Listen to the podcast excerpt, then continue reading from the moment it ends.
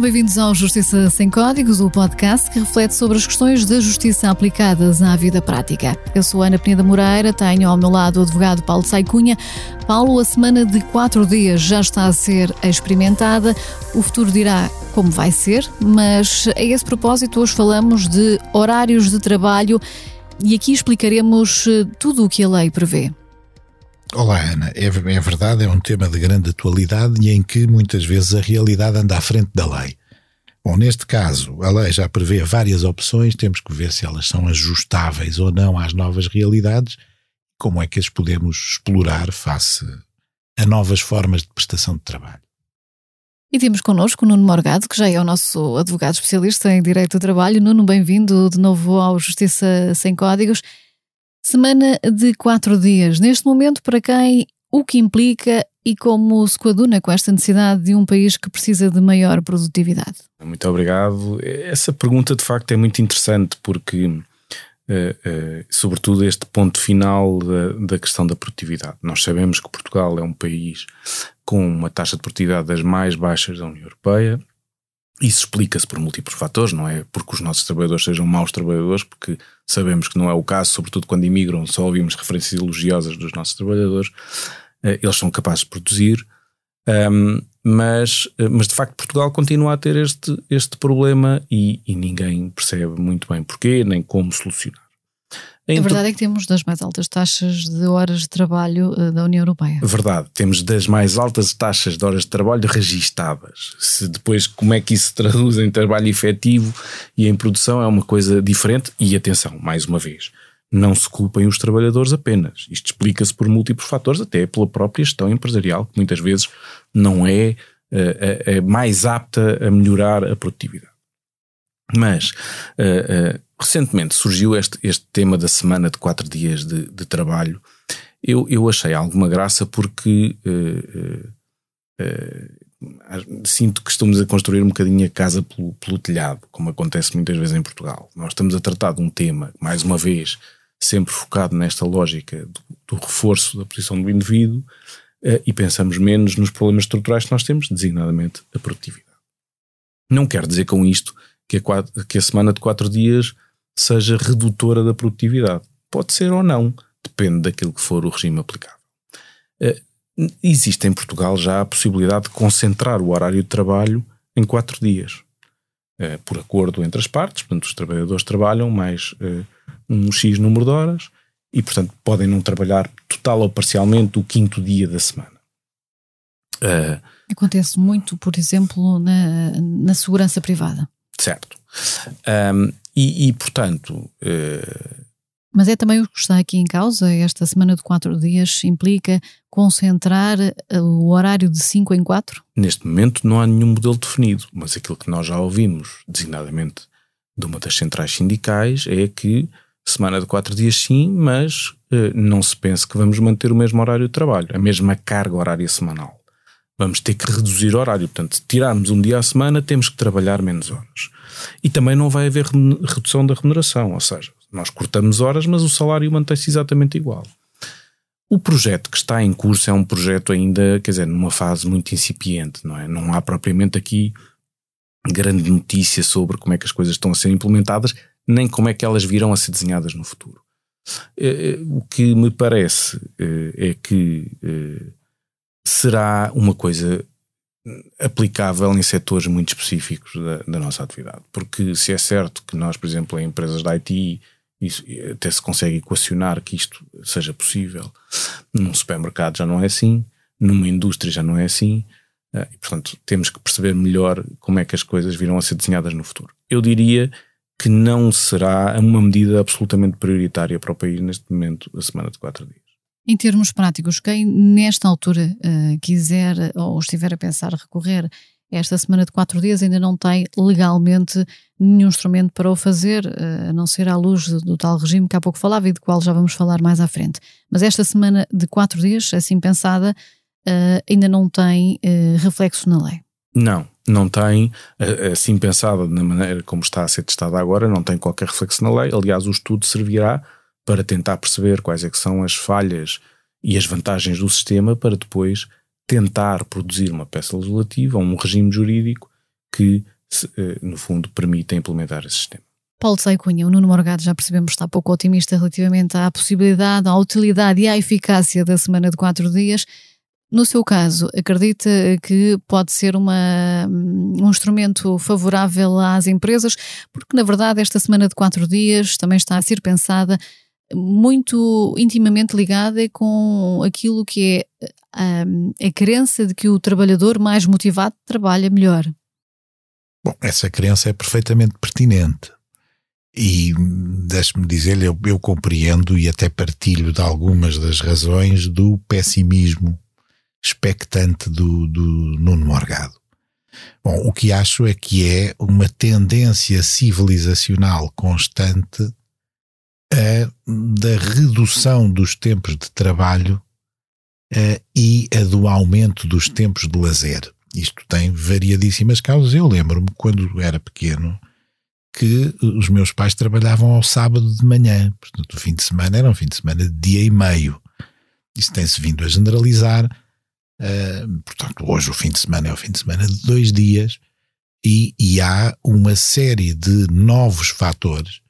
Por exemplo, o Nuno falou na indústria, mas há muitos automatismos na indústria que, mesmo em indústrias que exigem uma elaboração contínua, podem dispensar ou reduzir consideravelmente o número de trabalhadores presentes. Bom, agora, seja como for, há sempre serviços que carecem de funcionar 24 sobre 24 horas, 365 dias por ano. O exemplo acabado é ou será o dos serviços de saúde e dos serviços de emergência de saúde. E aí é que este tipo de medidas levantam alguns problemas quanto à possibilidade de se generalizarem. Porque em setores de atividade que tornam indispensável uma intervenção humana e que em alguns casos são de mão de obra intensiva, a aplicação destas reduções de tempos de trabalho levanta problemas enormes e desde logo problemas financeiros. Porquê? Porque se há uma redução do horário de trabalho regular e se há necessidade da prestação de trabalho, isso vai implicar o recurso a mais trabalho extraordinário ou à contratação dos chamados tarefeiros, coisa que hoje já existe, não é? E, portanto, estas medidas têm que ser desenvolvidas e passadas à prática de forma muito cautelosa, porque se há áreas onde elas são aplicáveis com grande proveito, uh, noutros setores tem que ser muitíssimo cuidadoso. Uh, aliás, porque aí há uma crónica falta de profissionais qualificados. Uhum. Nuno Morgado, vamos tentar eh, perceber o que é que diz a lei e pedir a sua ajuda quase para uma espécie agora de glossário uh, jurídico sobre estas questões, começando pelo R, regimes laborais. Há vários.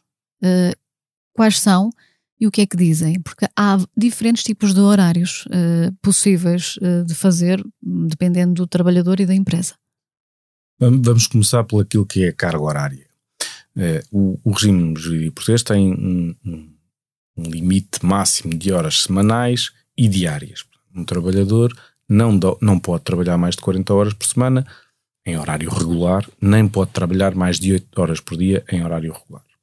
Depois há exceções a este regime uh, uh, e destacaria em primeiro lugar uh, o trabalho suplementar. Ou seja, o trabalho suplementar, o que é? Não é um horário, não é um trabalho programado, não é um, um tempo de trabalho programado, pré-programado, ele surge porque existe alguma situação imprevista ou uma situação de força maior e o trabalhador está obrigado a prestá-lo, salvo em situações, se tiver algum motivo atendível.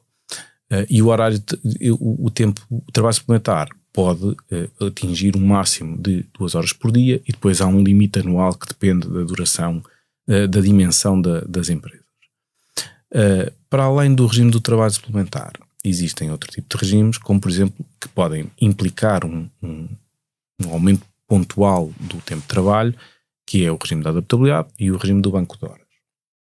No regime do banco de horas, uh, o trabalhador pode trabalhar até mais duas horas por dia sem receber nenhuma compensação adicional e depois o que recebe será ou um descanso compensatório equivalente ou um aumento de dias de férias ou uma remuneração uh, que será, no fundo, a contrapartida das horas que ele trabalhou a mais. E o regime da adaptabilidade, uh, que é, no fundo, o regime que permite uma modulação do horário, ou seja, uma organização dos tempos de trabalho, de modo a que o trabalhador, num período de referência, quatro meses mínimo que está previsto na lei, pode ser maior por contrato coletivo de trabalho. No, dizia eu, no período de referência, ele não trabalha em média mais de 40 horas. Portanto, há semanas em que ele vai trabalhar mais de 40 horas e necessariamente haverá outras semanas em que trabalhar menos de 40 horas. É com base nas necessidades do trabalhador ou com base nas necessidades da empresa? Não, não é com base nas necessidades do trabalhador. No fundo, neste caso da adaptabilidade, o que nós vamos ter é uma empresa que poderá ter um ciclo de produção irregular, embora previsível, portanto há alturas em que tem picos e há alturas em que tem menos trabalho. O setor da construção, por exemplo? Diria até mais o setor da indústria automóvel, onde, onde há pontos de, de produção e, e de, em, em, porque tem muitas encomendas de repente e depois tem uh, momentos em que tem menos produção. E, e, portanto, para esses casos, o que, o que a empresa tem a faculdade é um trabalhador sujeito ao regime de adaptabilidade, assim, olha, na semana 4 o senhor vai trabalhar uh, eh, 50 horas, na semana 5 trabalhará apenas 30 horas, para forma que em média trabalhe apenas 40 horas. Isso é instituído, obviamente, no interesse do empregador, não tanto no interesse do trabalhador. E o uh, trabalhador tem direito a saber de, dessa mudança de horário de trabalho uh, com alguma previsibilidade ou é em cima da hora? Sim, o regime da adaptabilidade depende, em primeiro lugar, da cor das partes. O trabalhador estará sempre terá sempre a faculdade de não aceitar trabalhar nesse regime, exceto se esse regime decorrer de um contrato coletivo de trabalho, caso em que terá sido o sindicato que representa o trabalhador onde está afiliado a assumir esse compromisso por ele.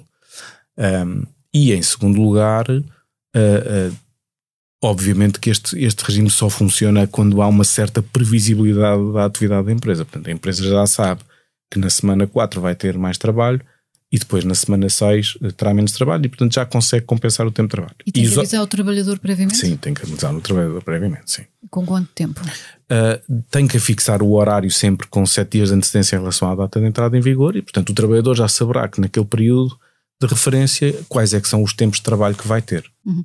Estou perante dois advogados, não sei se têm isenção do horário de trabalho, mas isso leva-nos à letra I, uh, Nuno Morgado. Isenção do horário de trabalho, isso significa o quê? A isenção do horário de trabalho uh, é, no fundo, a possibilidade de a empresa ter um trabalhador que não está. Há várias modalidades de isenção de horário, mas que não está sujeito a, um, a horas rígidas de tempos de trabalho. Depois, há, há, duas, essencialmente três tipos de modalidades de isenção de horário. A primeira é não ter qualquer limite de período de trabalho. A segunda é trabalhar mais duas horas por dia. E a terceira é, é cumprir os, o, o, limite máximo diário, mas não ter horas de entrada e saída. Eu vi que a Ana franziu as sobrancelhas quando falei da primeira, não ter nenhum limite. Até estou a ler a lei, não sujeição aos limites máximos dos períodos normais de trabalho. Um, isso bom, não isto é parece que é isso, trabalhar ad eterno. Não, isso não é, não é ilimitado. Em primeiro lugar, a isenção do horário de trabalho não cobre os dias de descanso. Portanto, um trabalhador tem sempre direito aos dias de descanso e, se trabalhar porventura em dias de descanso, isso será considerado como trabalho suplementar. portanto, terá que ser, ter uma remuneração autónoma. E uh, uh, também tem que ser assegurado, no âmbito da isenção do horário de trabalho, que entre dias de trabalho, entre segunda e terça-feira, um trabalhador tem que descansar pelo menos 11 horas uh, de trabalho. Tem que descansar pelo menos 11 horas. Portanto, se ele para de trabalhar à meia-noite, só iniciará a prestação de trabalho no dia seguinte, às 11 da manhã. Estou a fazer contas de cabeça. Isso dá 13 horas por dia. Durante quanto tempo é que uma empresa pode pedir a um trabalhador com isenção de horário nesse regime de não sujeição aos limites máximos que trabalhe consecutivamente 13 horas por dia? Mais uma vez, este regime também está sujeito ao acordo de, entre empregador e empresa. Portanto, o empregador é livre de não aceitar esse regime uh, uh, ou de, uh, a dada altura, interromper a prestação de trabalho nesse regime, um, podendo-se desvincular do mesmo. durante quanto tempo? Essa é uma questão que tem sido discutido ou que teve alguma discussão há, há alguns anos atrás, porque havia um entendimento do lado das autoridades laborais que depois foi desfeito nos tribunais que dizia: bom, isto, uh, certo, mas a isenção, do horário não pode implicar que o trabalhador trabalhe mais horas do que aquelas que trabalharia em regime de trabalho suplementar. Ou seja, mais de 40 horas semanais. Não, não, mais do que uh, uh, 150 horas uh, por ano ou 175, dependendo da dimensão da empresa. Portanto, uh, esse entendimento depois foi desfeito nos, nos tribunais e hoje em dia, de facto, não, essas 13 horas podem ser exigidas aos trabalhadores consoante aquilo que for a necessidade de trabalho da, da empresa. Uh, eu não sei, não conheço nenhum caso em que se exija porque sim. Uh, eu acho que as empresas querem ter trabalhadores saudáveis e, e, capazes e descansados e produtivos. Portanto, eu diria que isto é usado, uh, pelo menos é a experiência que eu tenho tido, é usado de forma equilibrada. Mas voltando outra vez a essa questão, mesmo ponderando que é, que é usado de forma equilibrada, enfim, se a lei o prevê, depois há aqui alguma obrigação de compensação destas horas que foram trabalhadas a mais ou neste regime nem isso? A compensação é pecuniária. Uh, portanto, o trabalhador isento de horário de trabalho tem direito a um subsídio de isenção de horário de trabalho que depende da modalidade de isenção de horário que foi escolhida. Mas naquela que é mais gravosa, é essencial, a compensação é essencialmente um valor equivalente a uma hora de trabalho suplementar por dia. Paulo Sai Cunha, são uh, três regimes de isenção uh, uh, de horário, bem diferentes entre eles. Eu conheço várias situações, aliás, conheço pessoas em todos estes regimes de isenção de horário de trabalho.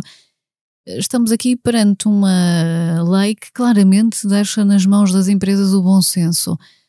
Estaremos perante mais um exemplo em que a lei eventualmente ficou lá atrás e, e falta aqui esclarecer qualquer coisa.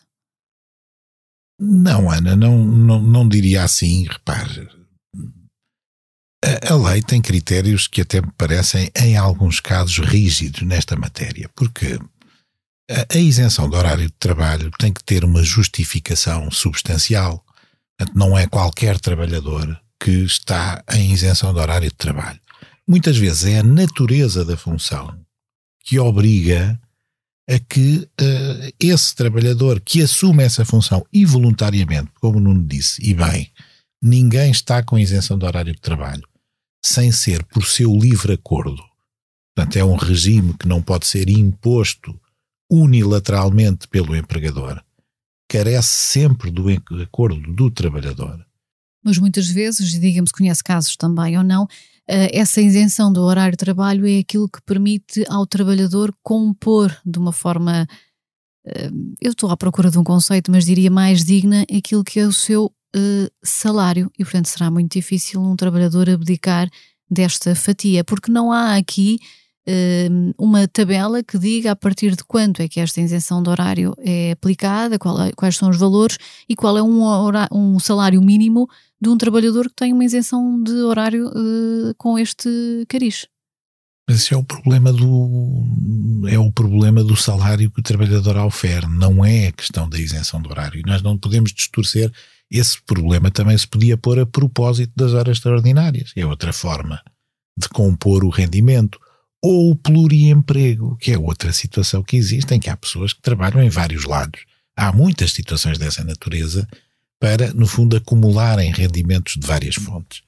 A questão do horário de trabalho, bem vista, um, olha, nós, por exemplo, a Ana fez essa pergunta em tom irónico. Os advogados não têm horário de trabalho, pura e simplesmente. Eu costumo dizer aos meus estagiários. E têm isenção do horário de trabalho? Não têm coisa nenhuma, são profissionais liberais, não têm horário de trabalho, para começar. E, não portanto, é? não podem ter isenção. Portanto, nós podemos estar sempre a trabalhar e estar sempre de férias. Eu, aliás, digo isso aos meus estagiários quando vêm dizer eu posso tirar o dia para não sei quê. Não tem que tirar dia para coisa nenhuma, quer dizer, nós temos que trabalhar quando o trabalho surge. E a ideia da isenção do horário de trabalho é um bocadinho essa os cargos dirigentes normalmente têm um regime de horário de trabalho. Porquê? Porque, pela natureza das funções, podem ter que estar a trabalhar fora daquilo que é um horário normal. A compensação é uma compensação pecuniária. E depois, aquilo a que a lei tem que atender, e este é para mim o ponto fundamental, é de facto aos tempos de descanso que têm que ser preservados. Sob pena de outro tema da atualidade, talvez tema de podcast futuro, que é o tema do burnout das pessoas que trabalham excessivamente e que estão permanentemente debaixo de grande stress profissional. Não é? E isso verifica-se, sobretudo, a esse nível dos quadros dirigentes, às vezes dos próprios administradores e das pessoas que trabalham na proximidade de quem exerce esses cargos. Esse é outro problema. Uhum. Deixe-me então ouvir a opinião do Nuno Morgado, porque já explicámos direitinho o que diz a lei, agora já estamos aqui a dissertar sobre eventualmente uh, até onde é que se poderia ir e se há alguma uh, adaptação que seria necessário uh, fazer. Eu, na preparação deste podcast, confesso, fiquei uh, surpreendida com a possibilidade de existir uma empresa que pode, dia após dia, obviamente salvaguardando aquilo que são as folgas, mas exigir a um trabalhador 13 horas de trabalho com 11 de descanso. Fui eu agora que o vi franzir a testa quando perguntei ao Paulo Saicunha se considera uh, que esta uh, é uma lei eventualmente ainda desatualizada e desatualizada à luz daquilo que já falámos aqui em anteriores podcasts, aquilo que é conciliação com a vida pessoal, porque eh, esta isenção do horário de trabalho não é aplicada só a dirigentes, é aplicada a muitos trabalhadores eh, do, do, cargo mais alto ou mais baixo em empresas que trabalham por turnos. Bom, vamos lá ver. Eu acho que o trabalho por turnos eh, é uma coisa diferente da isenção do horário de trabalho. Quando eu digo, exatamente, o, o, conceito foi mal utilizado Sim. por mim. Quando dizia que por turnos, eh, queria-me referir quando, eh, em, em, empresas que trabalham a qualquer hora, em que o trabalho surge em qualquer horário. Era mais nesse sentido e não no turno, no sentido de existência de uma escala. Eh, vamos lá ver, eu, eu, eu acho que, que nós hum, temos uma abordagem à, à isenção, à, à isenção aos temas do, do, dos tempos de trabalho bastante desatualizada. E aqui a Ana sublinhava há pouco, e parece-me bem, de facto a realidade anda muito à frente daquilo que é, que é a letra da lei. E, e se não fosse assim, muitas empresas teriam grandes dificuldades. Uh, uh, nós, cada vez mais, o que, o que se vê nas multinacionais, que são empresas que têm muitas vezes um cuidado até muito maior com as pessoas, com as suas pessoas, com os seus ativos, do que, do que empresas portuguesas de média ou pequena dimensão uh, e, portanto, estão muito mais preparadas para reagir a este tipo de fenómenos. O que nós vemos cada vez mais é uma espécie de uh, uh, responsabilização do trabalhador pelo impacto que ele gera na empresa. não há qualquer utilidade nas empresas em explorarem, entre aspas, os, os trabalhadores 13 horas por dia. pelo contrário, o que há é um interesse em que o trabalhador entregue um resultado, até aproximando-se aqui de outros modelos de relação globais, como, como é o caso da prestação de serviços, entregue um resultado, tenha um impacto na empresa uh, e uh, tenha a flexibilidade de gerir os tempos de trabalho e de não trabalho como melhor lhe aprouver. Uh, este modelo não implica que o trabalhador trabalhe 60 horas por semana. É um modelo que implica que o trabalhador trabalhe o mesmo número de horas, simplesmente ele tem maior liberdade em gerir o seu tempo de trabalho. Ora bem, nós temos poucos mecanismos na lei portuguesa que assegurem um resultado similar. Uh, e, sobretudo, temos um ordenamento jurídico que, olhado conjuntamente, é caracterizado por uma rigidez e uma desadequação muito grande face àquilo que é a realidade e àquilo que é o futuro do trabalho. Nós cada vez mais ouvimos as empresas falar em uh, uh, que as pessoas tenham essa faculdade de, no fundo, dizer quanto, quanto, o que é que trabalham ou quando é que trabalham. O que, o que importa às empresas é que resultado é que entregam. Se cumprem ou não aquilo que, no fundo, é o compromisso delas para com a empresa. Ana? Mas no início falava aqui que muitas vezes a questão da produtividade está associada também a uma má gestão e não necessariamente àquilo que o trabalhador dá ou não uh, à empresa. Voltando a esta questão da isenção do trabalho, estamos a falar da possibilidade de algumas empresas, em determinados períodos, pelo menos, exigirem ao trabalhador mais de 80 horas semanais. Um, até que ponto é que uh, isto não abre portas a sistemas de má gestão em que determinados, em determinados períodos podem levar precisamente os trabalhadores àquilo que o Paulo Saicunha referia aqui, que é a questão do burnout. Pois, eu, nomeadamente, eu... e deixe-me introduzir mais uma questão, uh, nomeadamente em períodos de crise como aquele em que estamos uh, a entrar ou já a viver. Um, eu, eu, diria que se isso acontece, uh, será a exceção. talvez eu tenha o privilégio de trabalhar com, com empresas uh, grandes e que são grandes empregadores e que têm de facto uma preocupação com as empresas. Mas o meu dia a dia, a minha experiência, o que me diz é que isso não é a realidade. Porque é, é, é evidente que, que o que nós vamos ter ao fim de três semanas ou quatro semanas a trabalhar num regime de 80 horas por semana é um trabalhador que não consegue fazer aquilo que tem que fazer. Uh, e, portanto, deixa de entregar um resultado. Não creio que, que as empresas pretendam isso. Uh, acho que a isenção de horário, tal como está desenhada na lei portuguesa, uh, vamos lá ver, ela está pensada para pessoas que tenham determinados cargos de direção ou pessoas cuja atividade só pode ser desempenhada fora dos períodos normais de trabalho. Um exemplo, um IT que tem que instalar um programa numa altura em que a empresa não está a funcionar ou está a funcionar em modo reduzido, ou pessoas que estejam constantemente a, a trabalhar fora do estabelecimento. O caso de jornalistas, por exemplo, que não sempre em reportagem. Uh, e, e, portanto, isto está desenhado, o próprio sistema já aponta para uma ideia de que, bom, isto não é para ser utilizado em todos os casos, por um lado, e por outro lado, é quando surjam essas necessidades. Um trabalhador de uma fábrica tipicamente não está aqui, nem um trabalhador de um escritório. Uh, uh, portanto, são funções muito específicas que permitem a isenção de horário. Eu diria. E o trabalhador pode, a qualquer altura, dizer: Eu não quero uh, estar Sim. sujeito à isenção do horário de trabalho. Sim. Sim, é um acordo que é denunciável por qualquer das partes. Paulo Saicunha, isto leva-nos agora à questão do teletrabalho. Vai trazer aqui a obrigação de repensar algumas questões em termos do que são os regimes de carga horária? Vai, naturalmente que sim, porque o teletrabalho permite, aliás, é um meio de excelência que permite, em muitos casos, noutros não, mas na maior parte dos casos, permitirá precisamente que o trabalhador disponha do tempo do seu trabalho da forma que muito bem entender, desde que o resultado final, aquele produto que entrega ao empregador, e que é o que no fundo o empregador espera do trabalhador, uh, seja feito e seja entregue em tempo oportuno e de forma uh, eficaz e adequada.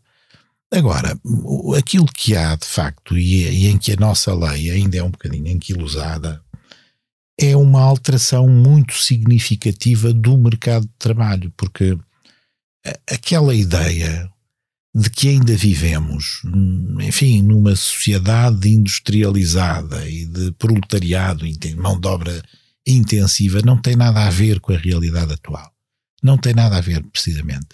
Porque há setores de atividade em que há falta de mão de obra qualificada. Falámos há bocadinho na saúde. Eu posso falar, por exemplo, no transporte aéreo, o problema dos pilotos, da escassez de pilotos, e eh, do problema das companhias aéreas em contratar pessoal qualificado para essas áreas. É nessas zonas do mercado de trabalho onde ainda há uma necessidade de mão de obra altamente qualificada e que normalmente escasseia, que nós temos que arranjar mecanismos de flexibilidade que permitam, por exemplo, aproveitar todas as virtualidades do teletrabalho. O Nuno deu exemplo de um, um, TI, o TI é um, enfim, nem toda a gente sabe o que é um, um TI. Pronto. Uhum. Que tem que fazer uma intervenção para atualizar software de uma empresa. Pode fazê-lo, em determinados casos, à distância. Não tem que o fazer presencialmente. E muitas vezes até pode preparar uma atualização à distância e carregá-la durante a noite. E, portanto, estes problemas da isenção, mesmo pensados nessas situações, carecem de uma nova visão que tenha em conta as novas realidades do mercado de trabalho e da prestação de trabalho. Agora, onde é que nós paramos sempre? Paramos, por exemplo, nos serviços de saúde. Porque aí, pelo menos que eu saiba, ainda não há automatismos, ainda não há robôs que atendam numa, num serviço de urgência alguém que para lá é conduzido. Não ou, há robôs nem mãos. Ou que façam um momento. parto, não há nem uma coisa nem outra. E, portanto, é para aí que nós temos que olhar e adaptar a nossa lei laboral e superar definitivamente aquela perspectiva novecentista que ainda temos. Nuno, para terminarmos uh, o nosso glossário, uh, pedia-lhe que uh, nos explicasse, afinal, que lei é esta que proíbe os chefes de contactarem os trabalhadores fora uh, daquilo que é o seu horário de trabalho? Isso foi uma, uma alteração que surgiu ao Código de Trabalho, enxertada na, na, alteração do regime de teletrabalho, embora se aplique a trabalhadores quer em regime presencial, quer em, em, em teletrabalho, e tem, no fundo, a inspiração daquilo que se vai fazendo por essa Europa fora na mesma matéria. Nós todos temos a consciência que estamos sempre ligados ao nosso empregador ou, ou às empresas com quem trabalhamos por via de todos estes dispositivos que hoje existem. Um, sabemos que os impactos não desligar são relevantes e o legislador português uh, entendeu limitar, uh, uh, à semelhança daquilo que tinha sido feito nos países, os contactos da empresa com o trabalhador. A lei, infelizmente, não é muito clara, como aliás sucede a miúde quando alteramos a lei laboral. Porque aquilo que se diz é que a empresa não pode contactar o trabalhador. Quem é a empresa? Como é que a empresa uh, uh, uh, contacta o trabalhador? A empresa é uma entidade jurídica, não é?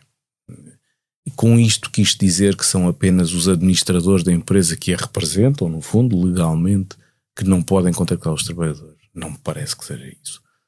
Uh, o que se quis provavelmente foi impedir todo e qualquer contacto das chefias, dos colegas, por motivos de trabalho. Ora, isso e por todas as vias? Mail, WhatsApp? E por todas, eu diria assim, por todas as vias.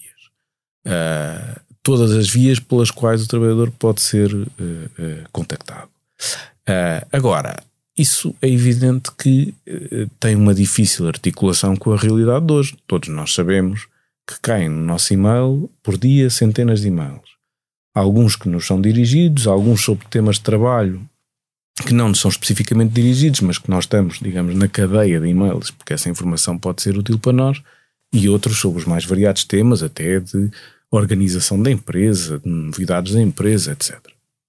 E depois também recebemos, nestes fenómenos de empresas multinacionais, recebemos e-mails que não são da empresa, que são de outra empresa do grupo ou até de um cliente. E questiona-se muito se esta proibição também está coberta por isto ou não.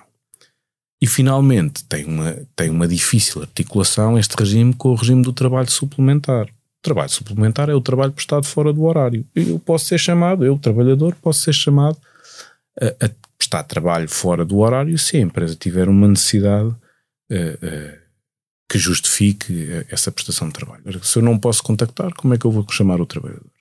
São questões que não estão respondidas na lei, infelizmente, mas que a prática certamente vai integrar uh, essas lacunas com bom senso, como tem sido feito sempre até agora.